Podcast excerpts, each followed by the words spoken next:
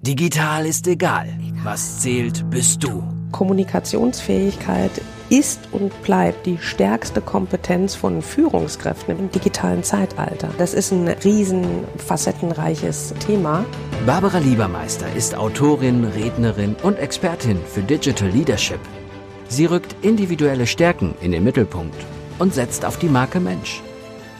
Barbara Liebermeister geht die Herausforderung der Führungskräfte im digitalen Zeitalter an.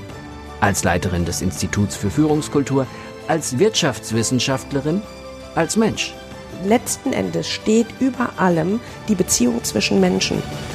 Digital ist egal. Was zählt, bist du. Ja, recht herzlich willkommen zu einem neuen Podcast aus der Serie Digital ist egal, was zählt bist du. Mein Name ist Barbara Liebermeister und ich heiße alle unsere Hörer heute herzlich willkommen und Daniel Kast. Hallo Daniel. Äh, der Daniel, den habe ich kennengelernt bei einem Seminar bei der Firma Wirth. Da bin ich eins, zweimal im Jahr. Und äh, Daniel ist Bezirksleiter der regionalen Key Account Manager im Vertrieb für Bayern bei der Firma Wirth.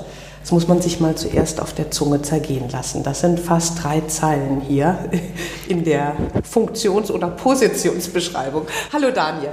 Hallo Barbara, vielen Dank nochmal für die Einladung. Sehr gern. Also je länger der Titel, desto niedriger der Rang, in Anführungsstrichen. Nee, Spaß beiseite. Also ich freue mich auch auf alle Fälle heute auf diese für mich auch eine ganz neue Art der Kommunikation. Auch als Digital Native ist es mal was anderes. Stimmt, du bist erst 36 Jahre, hast du gesagt. Ja, ja. genau. Okay. Aber mittlerweile auch schon seit 15 Jahren bei der Firma Würth beschäftigt. Mhm. Seit circa acht Jahren in Personalverantwortung.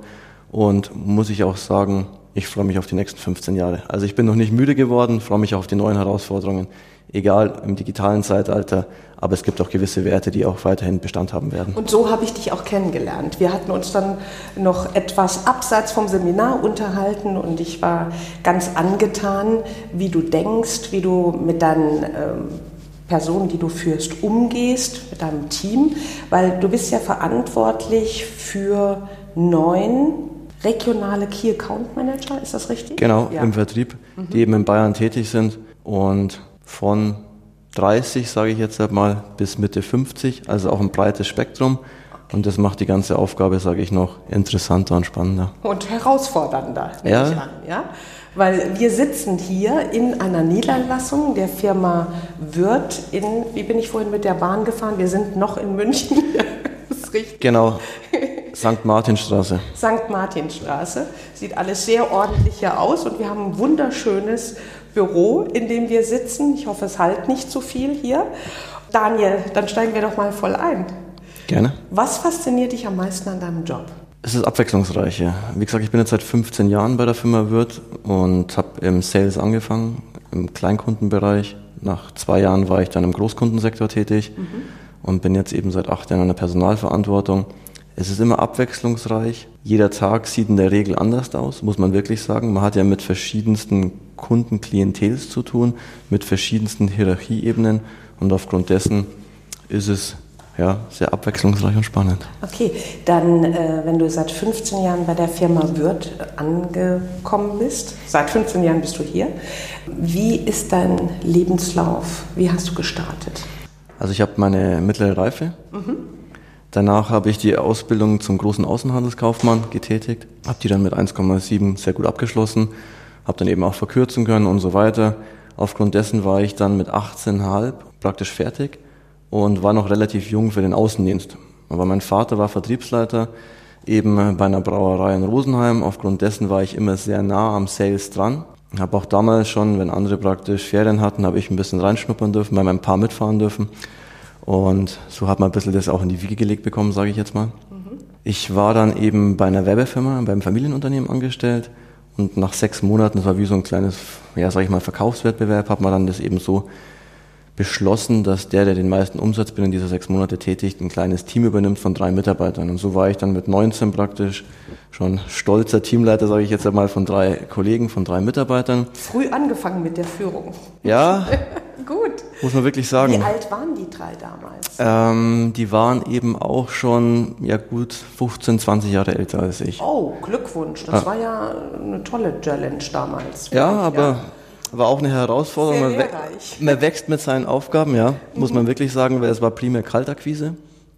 Und man hatte damals schon Musterkoffer, dies und jenes. Es war in der Werbebranche, wo es um die Thematik ging, Digitaldruck, ich sage jetzt halt mal Plot und solche Geschichten. Und auch da hatte man eine relativ große, umfangreiche Kundenliste und musste natürlich da schon auch in die Kundenpriorisierung einsteigen, wo man wirklich sagt, welchem Kunden widme ich wie viel Zeit, damit ich natürlich auch dementsprechend Ergebnisse erziele. Ja, also dein Herz schlägt eindeutig für Sales. Ja. Das hatte ich schon bei unserem Seminar festgestellt und für Menschen. Ja. Wenn du auf deinen Job guckst, du sagst, die Abwechslung, das ist etwas, was dich reizt, was dich fasziniert. Was nervt dich am meisten an deinem Job? Da könnte ich jetzt gar nicht so ad hoc aus der Hüfte schießen, muss ich ganz ehrlich sagen. Also ich bin jetzt seit 15 Jahren dabei. Es ist eher vielleicht so aufgrund dessen, dass wir ein sehr, sehr großes Unternehmen sind, sind manche Veränderungsprozesse, ich sage jetzt mal Change Management, ähm, läuft vielleicht nicht so schnell, wie ich mir das ganz gern mal vorstellen würde oder manche Lösungen. Aber ansonsten sage ich wirklich, im Vertrieb ist es, ja, mir macht Spaß. Also deswegen. Es nervt dich nichts, außer wenn manche Wege oder Prozesse zu langsam gehen. Ja, weil ich einfach schon sehr perfektionistisch da oftmals veranlagt bin und sehr strukturiert. Ja, kleiner Pferdefuß, sage ich jetzt halt einfach, ist mal der Zeiteinsatz, weil ich doch schon sehr viel Zeit investiere und auch mittlerweile vier, fünf Mal im Monat über Nacht in irgendwelchen Hotels bin und mit meinen zwei Kindern, ich bin zweifacher Familienvater von zwei Kindern. Wie alt sind die nochmal? Die waren ganz klein. Genau, also mein Großer in Anführungsstrichen ist vor kurzem drei geworden, mein Kleiner ist elf Monate und meine Frau ist Lehrerin, aufgrund dessen sie ist momentan eben zu Hause, kann man das gut vereinbaren. Aber man ist dann schon auch wieder froh, wenn man nach Hause kommt oder via Skype, da sind wir dann auch bei dem Thema, ich sage jetzt mal, Digital. genau, digitale Medien, also Manches hilft. wirklich, muss man wirklich sagen. Ja. Früher hast du einfach telefoniert, jetzt machst du einen Videoanruf und siehst deine zwei Kleinen, wie sie dann auch mal spielen oder wie sie gerade beim Abendessen sind, dass man sich einfach mal kurz austauschen kann, auch wenn man mal zwei Tage auf einer Geschäftsreise ist, genau. Ja. Aber da sieht man wieder 36 Jahre. Viele mit 50er oder vielleicht auch Anfang 60-Jährigen sagen jetzt, ja, aber Skype ich abends aus dem Hotelzimmer? Fragezeichen. Mit Sicherheit der eine oder andere auch. Aber was ich da aufnehme, ist der ganz natürliche Umgang mit den digitalen Medien. So das Gefühl, wir wachsen da immer stärker rein.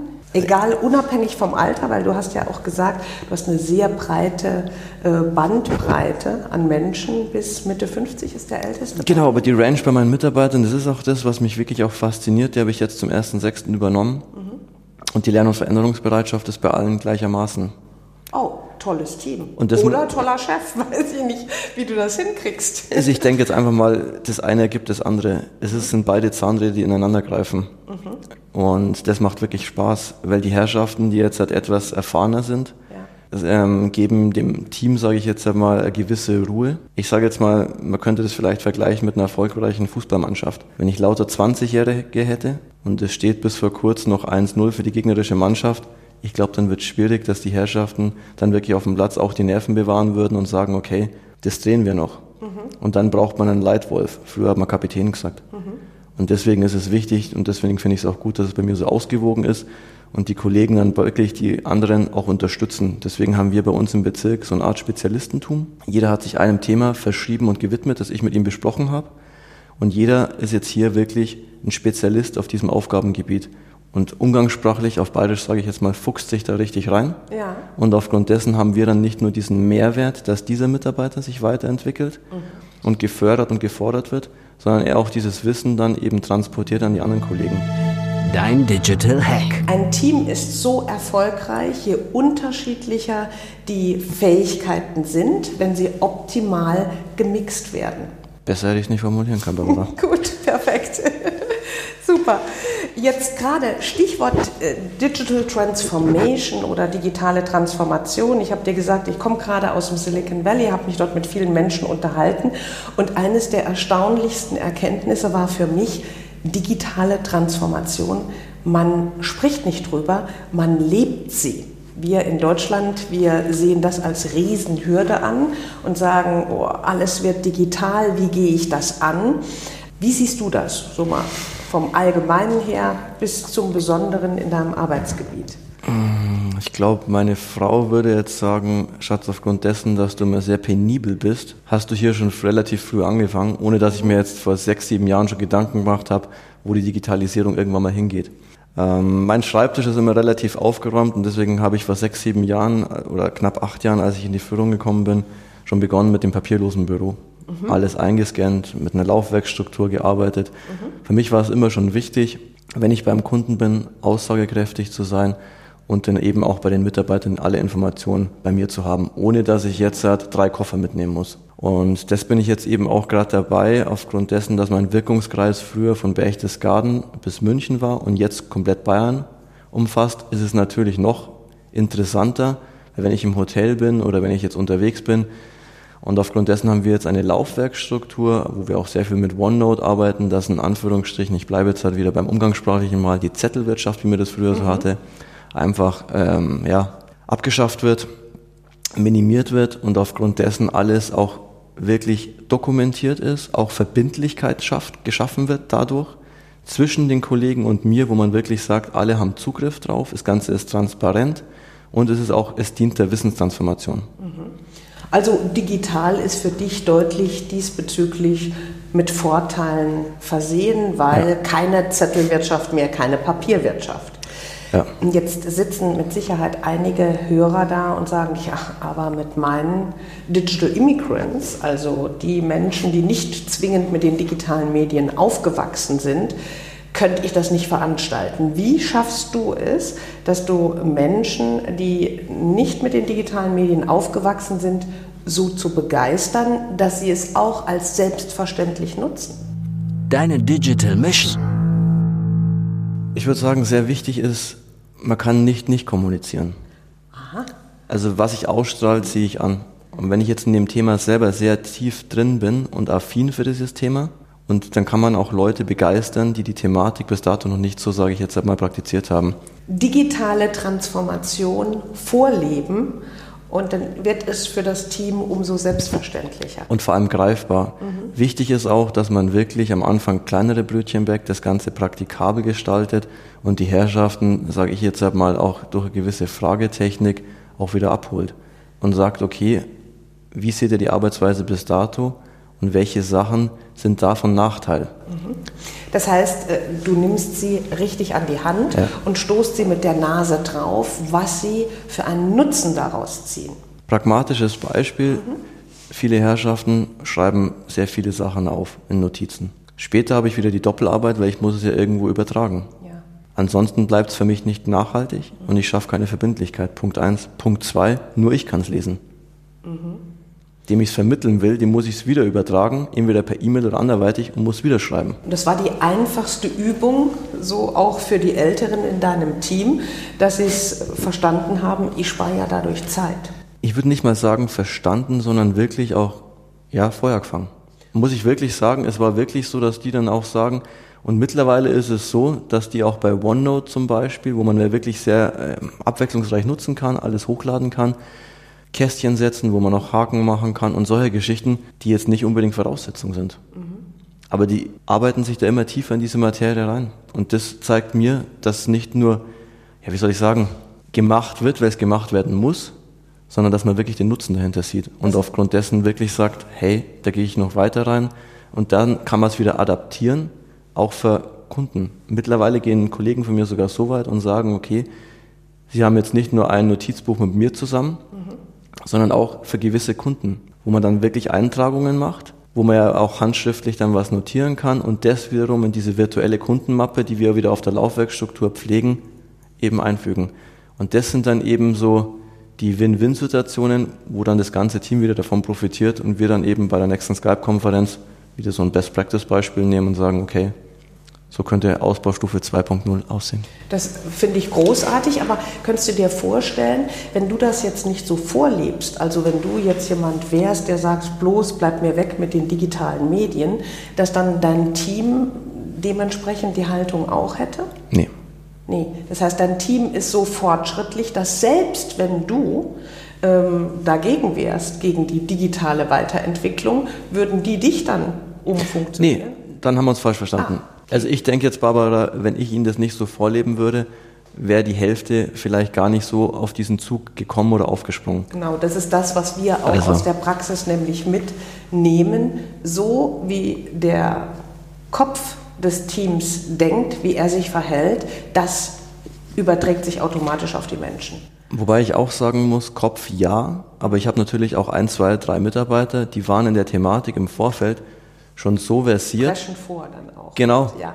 Und nehmen mich auch nochmal mit auf eine Reise. Ja, super. Also man muss auch wirklich, sage ich jetzt halt mal, sich als Chef auch eingestehen, dass man genauso Lernfelder hat. Mhm. Und dass man, ich bleibe jetzt wieder nochmal umgangssprachlich, nicht die Weisheit mit Löffeln gefressen hat, sondern dass man wirklich auch sagt, okay, man lernt auch von seinem Team und das ist ja auch das Spannende. Und wenn ich jetzt wieder meine Kollegen ansehe, die einfach schon etwas im älteren Semester sind, von denen kann man auch Sachen lernen, auch Erfahrung. Erfahrung kann man durch nichts, sage ich immer, wegbeten. Das ist einfach so. Das hast du am Anfang ja auch so schön ausgedrückt, dass wie in einer Fußballmannschaft jeder seinen Stärken gemäß eingesetzt ist, ja. seiner Rolle auch bewusst ist und insofern ein gegenseitiges Profitieren ist, weil die nur Vorteile bei den 20-Jährigen gibt es nicht, genauso wie es auch nicht nur Vorteile bei den 50-Jährigen gibt. Da sind die Fähigkeiten ganz unterschiedlich gelagert und dementsprechend muss es sich ergänzen. Das sollte aber auch durch den Kopf wiederum vorgelebt werden oder getriggert werden. Mir ist es auch einfach wichtig, weil wenn ich jetzt, wir waren vorhin bei dem Thema, dass jeder ein spezielles Thema hat. Mhm. Ich glaube, die Welt im Key-Account oder auch generell momentan oder ja, ist sehr, sehr schnelllebig. Wir haben so viele Herausforderungen, du kannst als Chef nicht einfach bei allen Themen immer ganz mit dabei sein. Das ist einfach so. Und immer am Puls der Zeit. Ja, ist in anderen Branchen auch so, ist nicht nur bei euch. Ja. Und auch bei den Systemen, mhm. betriebsinternen Systemen. Und aufgrund dessen ist es mir wichtig, dass ich da einen Spezialisten habe im Bezirk, auf den ich ad hoc zurückgreifen kann, der wiederum aber auch die anderen Mitarbeiter schult und sich so auch wieder fortbildet, weil er entscheidet, welches Medium er nutzt. Nutze ich Skype? Frage ich ihn Daniel, ob ich bei der Bezirkskonferenz Zeit bekomme, um eine halbe Stunde das Thema praktisch physisch bei den Kollegen vorzustellen. Mhm. Welches Medium nutze ich? Mache ich eine Telefonkonferenz oder, oder, oder? Mhm. Und das ist eben auch die Herausforderung dann für die Kollegen, dass man nicht sagt, ihnen wird alles jetzt halt mal vorgegeben, sondern sie können auch kreativ werden, sie können sich selber entfalten. Und das ist dann für mich auch das Spannende. Es gibt mehrere Wege, die nach Rom führen. Ja. Und so bleibt jeder sich trotz alledem treu, authentisch und kann das Thema vermitteln. Ja, weil die Rollen bei euch ganz klar verteilt sind. Du hast ein Team inklusive dir von lauter Spezialisten und jedem ist sein Sinn bewusst innerhalb des Teams. Das finde ich toll. Also würde ich mir mehr in Deutschland wünschen. ähm, was läuft denn aus deiner Sicht schief zwischen Digital Immigrants, also den älteren Generationen, und den Digital Natives, den jüngeren Generationen, wenn es da zu Konflikten kommt? Ähm, jetzt vielleicht nicht zwingend bei euch, gerne auch, wenn du ein Beispiel hast, aber ähm, bei euch läuft es ja so rund. Trotzdem, gibt es Reibungs- Punkte hier und da und wenn, woraus entstehen die? Ich meine, bei uns gibt es natürlich auch hitzige Diskussionen, mhm. Die ich auch befürworte, mhm. weil ich wirklich sage, wenn es keine Reibung gibt und keine Wärmeverluste irgendwo in Anführungsstrichen entstehen, dann fehlt mir auch was. Dann entwickelt sich auch nichts weiter. Genau, ja. es muss schon auch wirklich so sein, dass man sich gegenseitig auch dann ja, weiterbringt und auch anregt. Mhm. Und das muss erlaubt sein. Ja.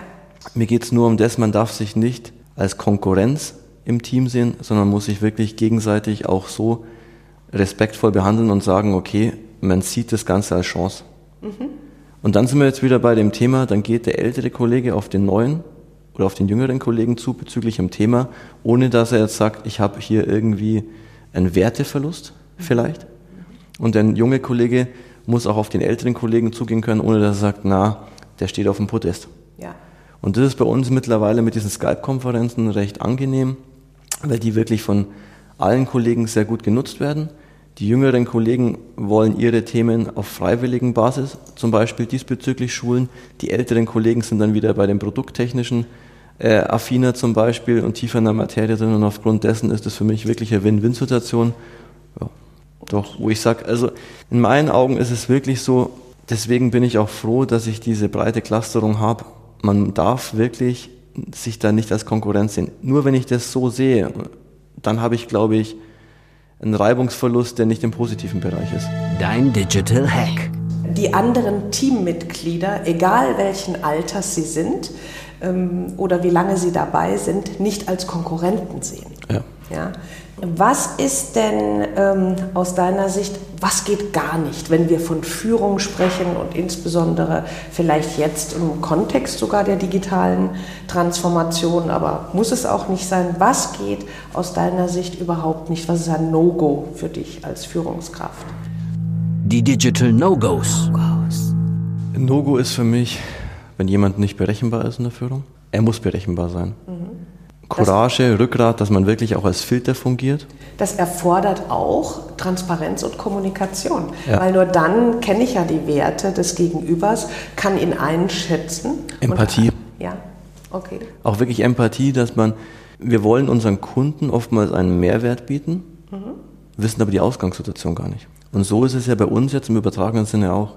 Ich muss wissen, wie mein Mitarbeiter, welches Werteverständnis hat er. Mhm und dann muss ich aber auch authentisch bleiben und muss sagen, okay, das biete ich dir. Ja, das ist der Mehrwert. unterstützen genau. oder da fördern. Also transparente Kommunikation ist das A und O. Und ja. was gar nicht geht, ist halt eben nicht berechenbar zu sein als Chef. Das genau. sind ganz alte Grundregeln übrigens. Das hat man ähm, schon vor zig Jahren gesagt, ähm, dass Menschen oder Führungskräfte sich als Anker wirklich verstehen können, wenn die Mitarbeiter wissen, wie sie einzuschätzen sind.